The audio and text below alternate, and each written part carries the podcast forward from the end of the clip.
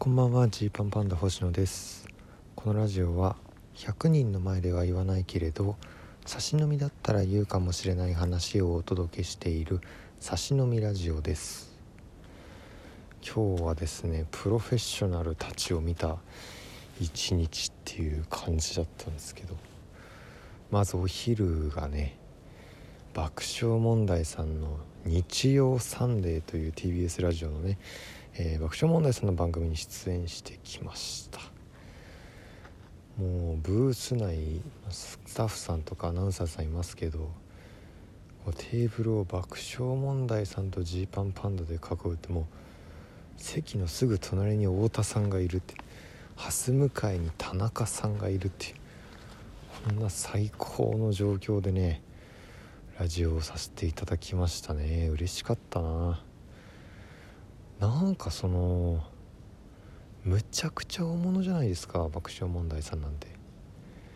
何ですかねあの接しやすさというかそのなんかすごい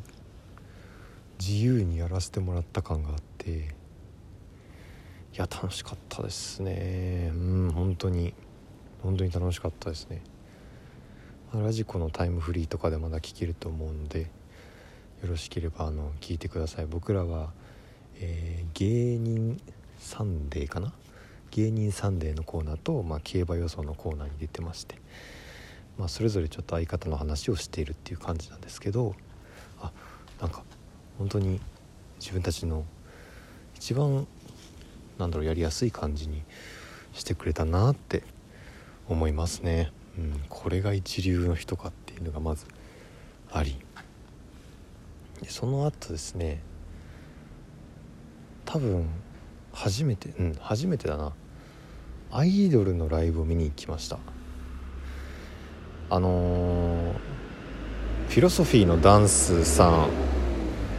ご存知でしょうか、まあ、僕らはもともとえー、多分3年前ぐらい4年前かのやついフェスに出演させてもらった時に僕たちの出番の前がフィロソフィーのダンスさんっていう4人組の、ねえ、女性のグループで僕はね正直正直知らなかったですね当時。当時はまあでも名前ぐらいは知ってたかな。うん。名前ぐらいは多分聞いたことがあってでもその見た目とそのグループ名が一致していない状態だったんですけどなんかちょっとこう名前的にもこうね一個その普通のアイドルとは一線画してる感じだなとは思ってたんですけど、まあ、正直、まあ、とにかく歌うまっていうのが当時の印象。ほんとそれですね。パフォーマンスのなんか圧倒的なダイナミックさすごっていうのを、まあ、見たんですよその時。で、えーそんなことがあってからあの去年ですね去年の、えー「就活ハンガーアウト」っていうラジオ日経の番組で月1レギュラーで出させてもらうことになった時に、えー、そのフィロソフィーのダンスのメンバーの戸塚音羽さんも月1レギュラーで出演されるっていうことだったんでこうたまにお会いするみたいな感じだったんですよ。で今日ですねまあ、その就活ハンガーアウトのメンバーとあとフィロソフィーのダンス大好きなクマムシの長谷川さんとでフィロソフィーのダンスのライブ見に行こうということで、えー、東京ドームシティホールに、ね、行ってきたんですよ。東京ドームシティホールっていうのは、えー、東京ドームの近くにある、まあ、そういう会場でちょっと僕もあの初めて行ったんですけど、えー、スタンディングだとおよそ3,000人ぐらい入るのかな？ちょっと今日何人入ってたかは分かんないんです。今日は着席するあの椅子もあるような感じだったんででもとにかくものすごい数のお客さん。僕たちがあの行かせてもらうライブで最も大きいのが会館ライブって言われる、えー、1,000人とかね1,500人ぐらいのキャパシティのライブがあったりするんですけれど、ま、それのさらにちょっと大きい版みたいなところ。でした。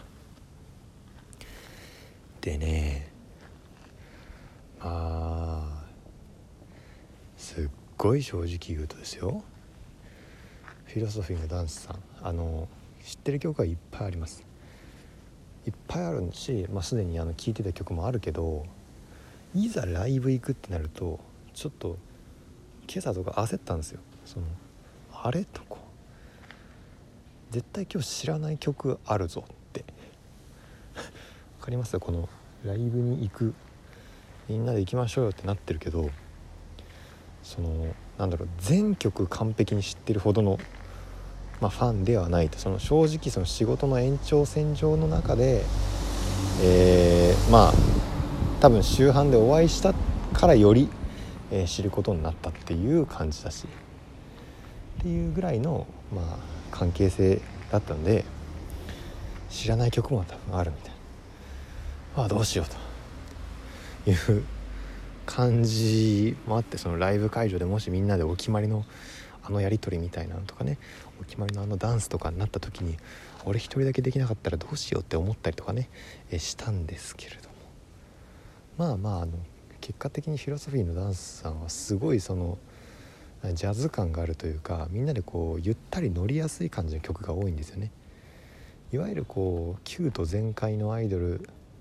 と比べると音楽性がより高いっていう感じなんですよ。だからこうえー、て言うんだろうな。完璧に乗れなくても全然楽しめるっていう感じだったんで、まあ、とにかくあの2時間半ぐらい楽しかったんです。楽しかったですとにかく。でもそれとともになんかこういろいろまあ思うというかあのーまあこれはね多分会場によってとかその日のコンディションによってとか違うと思うんですけどこう今日例えばね、えー、こう座席があってこう座ってたんですよ開演前。あ今日座ってみるやつ感じのやつなんだと思ってた。ででも開演するぞってなってもいよいよフィロソフィーのダンス4人が出てくるってなったらこう周りの人がこうバーって一気に立ち始めたんですよ。でそこでこう慌ててあこれ立ってみる感じのやつなんだっていうのでこうバーッとこう僕らも立ちまして。で、まあ、ちょっとその最初わからないそのなんだろう踊りとかもあったりしたけどこうやりながらあこんな感じねって知っていくみたいな感じなんです。でただねただまあ僕個人で言うとです。あのー、こうみんなでこう腕を掲げてねおおってやったりするようなところとかに関して言うと、えー、自分の頭より上に拳を上げることはできませんでした。はい。あの手拍子とか参加できるところはいっぱいしたんですけれどもその大きな振りっていうことはちょっと、ね、できなかった。これは何でかっていうとあの考えました。あの過去ねバンドのライブとか行って全然あの拳を自分の頭より上に上げたこともあります僕は。決して自分の頭より上に拳を上げられない人間ではないんです。ただこう今日に関して言うとこう自分が正直ね正直知らない曲とかもあると。ってなった時にこう知った感じでこう手を挙げたりとかしてあ今それじゃないってなった時にどうしようとかこう周りの見よう見まねでこうやったりすることによって、えー、なんかそっちに神経がいってしまうみたいなことになるぐらいだったら4人のあの本当素晴らしいパフォーマンスに集中したいなと。普通に見てたいなって。歌めっちゃうまいですよとにかく。でダンスも本当にうまいんですよ。だからそれそれをもう見ようっていう感じだったんですけど。でそれで結果的に2時間半そうだったんですけど。でもね逆の立場になった時どうだろうと思うんです